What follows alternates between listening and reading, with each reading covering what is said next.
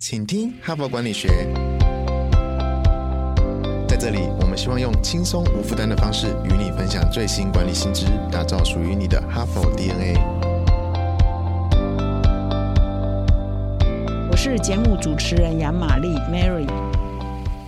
大家好，欢迎来到今天的 podcast。那么今天呢是礼拜一嘛？这一周呢，我选了一个其实常常被讨论的一个话题哈，叫做失败学，也就是万一你失败了，你怎么重返荣耀哈？如果说你原来在职场上呢是已经是一个高阶主管，甚至是某某公司的执行长、总经理等等，突然间有一天因为不同的原因啊，有的时候是天灾啊，有时候是人祸啊，有时候是你的健康的原因，或者是有的时候真的是被斗争哈。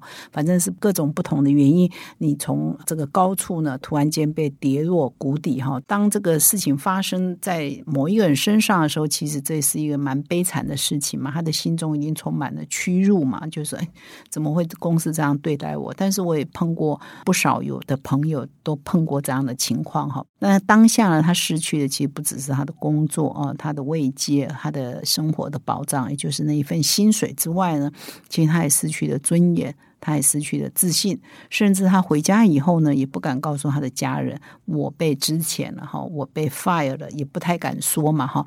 那么今天呢，我就要来分享由耶鲁大学的管理学院的教授叫 Jeffrey，以及这个乔治亚大学的管理学系的教授叫安卓哈安德鲁，他们两位教授合写的，在发表在《哈佛商业评论》的一篇文章哈，叫《重返英雄战场》哈。事实上，这一篇文章呢，是由他们两位啊共同合写一本书，叫做《反击》哈，Firing Back 哈，就是反击哈，你如何反击你所面面对这个逆境，然后可以逆转胜哈，那有一天呢，重回高峰哦。那么这两位教授呢，真的是这一方面研究的权威哦。他们在写这篇文章的时候，在写这一本《Find Back》的书的时候呢，事实上他们已经两位呢，已经花了二三十年的时间，他们专门呢在访问啊，就。是丢官去职的这个高阶主管，很多呢是已经担任到呃公司的执行长。有一天呢，突然间丢官去职哈。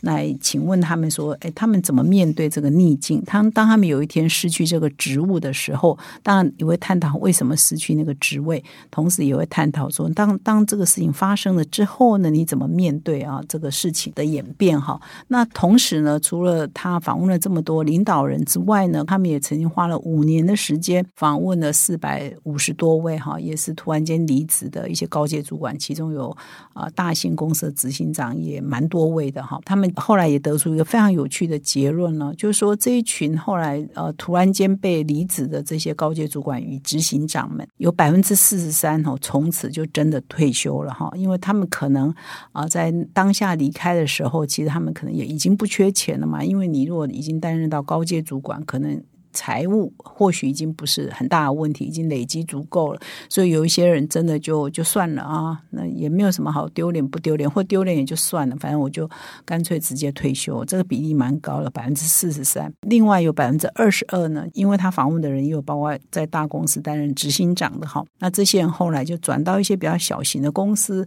啊，去当一些高阶主管，或者是就退居二线担任公司的董事哈，百分之二十二。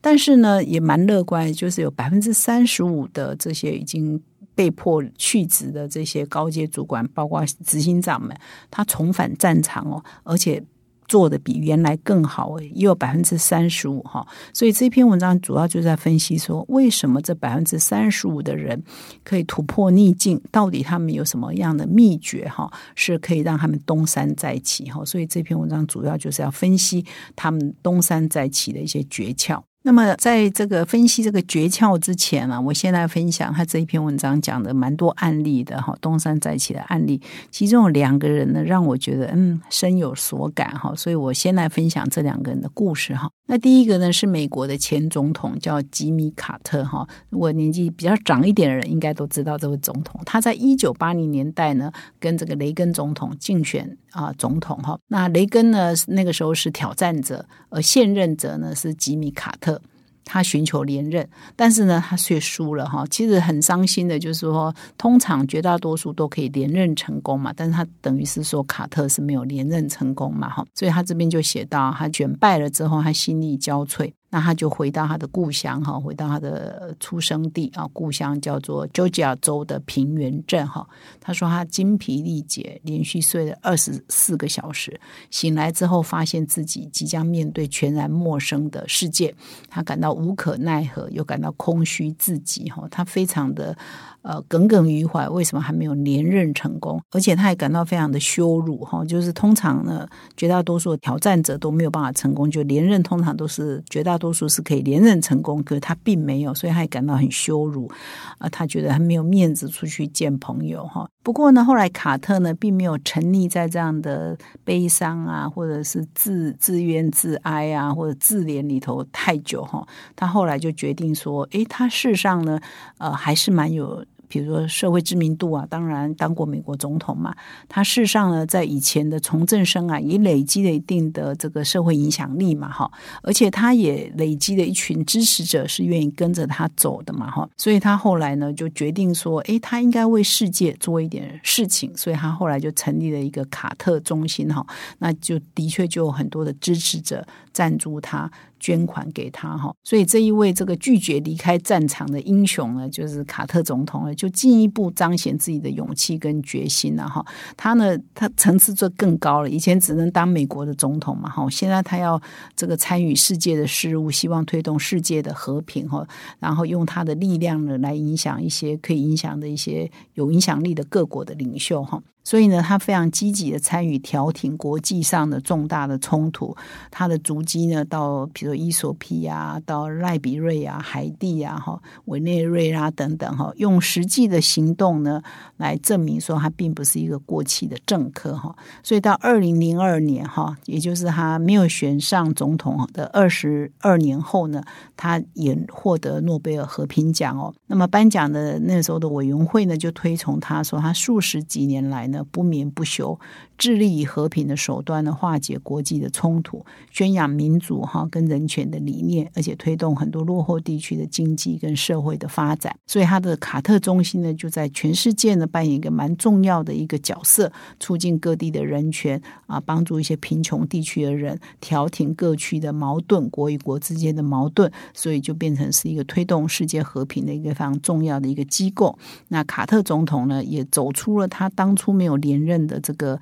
悲哀哈，自怜自爱哈。或者是感到羞辱哈，走出了那个阴影，那重返荣耀可以扮演更重要的角色。那么这个卡特总统呢，是一个政治上的典范嘛，重返荣耀的典范。我再来举一个他这篇文章提到的另外一个企业界的典范哈，我看了以后也很深有所感哈，也在这里跟各位分享。那他在举的另外一个企业界重返荣耀的典范呢，是曾经在花旗集团工作了十六年，一路升到的总裁哈，贡献良多。他的名字叫杰米戴蒙。哈，所以这是也是一九九八零年代九零年代后的事了哈。那他这个工作这么久，表现这么好，才会一度升到总裁啊。诶，可是不晓得为什么哈，在突然间有一天哦，董事长哈山迪威尔。就把他解职哦，所以呢，那个时候他也搞不清楚啊，为什么要把我 fire 哈？这就是典型的西方世界哈，高阶主管的悲哀，常常就是哎，前一天还好好的，你觉得你还在谋划公司的未来，隔天去上班呢，你就收到一个通知说 you got fired 哈，这就是很典型的这个呃西方的职场哈，常常会发生的事情哈。那杰米还不只是说高阶主管，他已经是总裁了哈，也一样碰到这样的情况嘛哈，所以他也搞不清楚为什么。什么？I got fired，他也搞不太清楚了哈，所以他后来就跟那个山迪在 fire 他的时候，他们有一些对话嘛，所以他觉得很错愕啊。这个杰米戴蒙这个总裁觉得很错愕啊，你干嘛要 fire 我哈？但是呢，他当下也很平和了，他就说：显然你已经考虑清楚了，那么就无话可说哈。那他也看了这个，那个时候董事长也把之后 fire 他之后的新闻稿都看过了哈。那显然都他们都已经是有备而来嘛哈，而且这个 fire 他的。这个决定呢，董事会都是通过的，董事们也都是通过的哈，所以他就当下他也就接受了，他也没有多说什么哈。当然了，这在西方的职场虽然很现实，但是也都会给一个相当不错的这个离职金啊哈，所以他就拿着离职金离开了，他也没有再跟董事长威尔呢继续的辩论啊或缠斗下去嘛哈。那他离职之后呢，其实有一段时间的确是过得有一点痛苦哈。有时候也搞不清楚状况为什么会这样哈。那这一段时间呢，大概就持续大概有一年的时间哈。那他这一段时间当然就是休息啊，看看书啊。那一阵子他看了很多哦，如果重返荣耀，很多伟人的传记哈。通常伟人都有经过一些挫折嘛，这些挫折可能也是别人有陷害他，或者他遭受一些莫名的屈辱啊。很多这种伟人都有这样的故事，他要从他们的故事当中来化解他自己的痛苦嘛哈。那这样的日子呢，大概过了。一年之后，他觉得说差不多了，他应该要跟这件事情做个了结哈，所以呢，他就约了这个威尔哈董事长，当初 fire 他的威尔董事长啊，到 Four Seasons 啊餐厅呢，这饭店的餐厅呢，邀请他吃饭。不要忘了，他当初拿了离职金也是蛮不错的，所以可以请董事长在 Four C 人吃一顿不错的餐哈。那那个时候呢，他就跟这个董事长说：“呃，我已经平静下来啦，那还是谢谢过去呢我在那边的工作，你还是对我蛮照顾的哈。”后来呢，美国有人写了一本书叫做《We Got Fired》，我们被开除了。其实也有访问这个这个执行长 Jamie 哈，就分享他当初被 fire 的一些过程哈。那他也有提到说，其实他在这个花旗集团服务了十六年，他觉得他一直也都呃工作的蛮顺利的。那曾经有十二三年的时间跟董事长呢合作也都是很愉快，但是他也不知道后来这最后那两三年到底发生了什么事情，他们两个之间呢可能就有一点矛盾。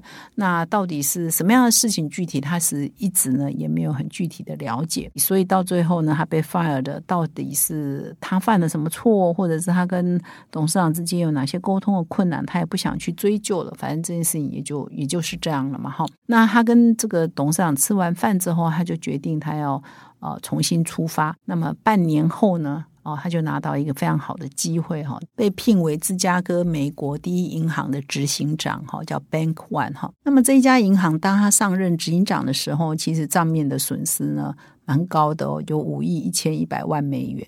但是呢，这个戴蒙啊，可能真的是管理的长才哈。他上任三年之后呢，这家银行呢，已经账面的获利已经有三十五亿美元哈，所以绩效非常的好。三年间呢，它的股价飙升了百分之八十五哈，让他扬眉吐气啊。当初你 fire 我，现在我在这里做这么好嘛？那么在隔年呢，第四年呢，诶，他把这个呃美国第一银行呢。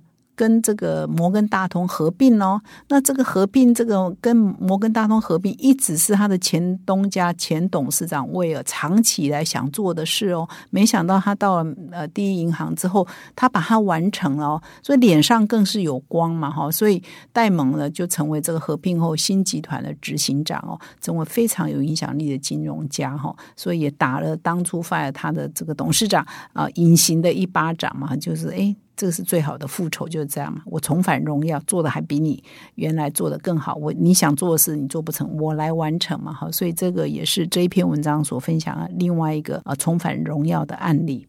那么，我们如果来逐一拆解，说遭遇到重大失败的人呢，他要经历哪些过程呢，才会重返战场？哈，那第一个当然你要暂时退场嘛，因为你就是可能有一个 shock 哈，有一个意外哈，不管这个意外是什么造成的了哈，就是有一个意外，你必须要暂时离开这个角色。那你要重整啊，你的心情啊，重整你的人脉啊，重整你的能力啊，所以你要再重回你的主战场去哈。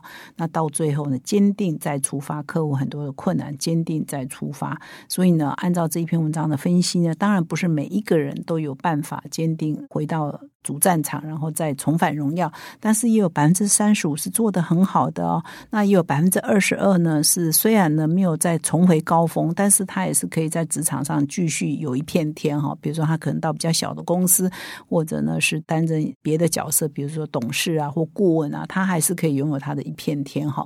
所以不是所有的挫败到最后都注定就销声匿迹嘛哈。所以这篇文章我今天呢先分享上半部哈，就是说还是有很多。重返荣耀的案例，这些都不是伟人哈，都是我们都熟悉的或者是听过的一些人物发生的故事哈，所以也给我们很多激励啊。万一你在职场上有严重的挫败呢，啊，你就把它当做是一个养分，你是有机会重来的哈。有机会重返荣耀的哈。那么如何做呢？请你再回到我们的节目现场。明天呢，我会再分享这篇文章的下半部，谈到重返荣耀的五个步骤哈，可以有五件事情是可以做的哈。是这两位作者分析了这么多意外去职的这些高阶的执行长之后呢，所得到一些心得的萃取哈。明天再来分享给各位听众。感谢你的收听，我们明天再相会。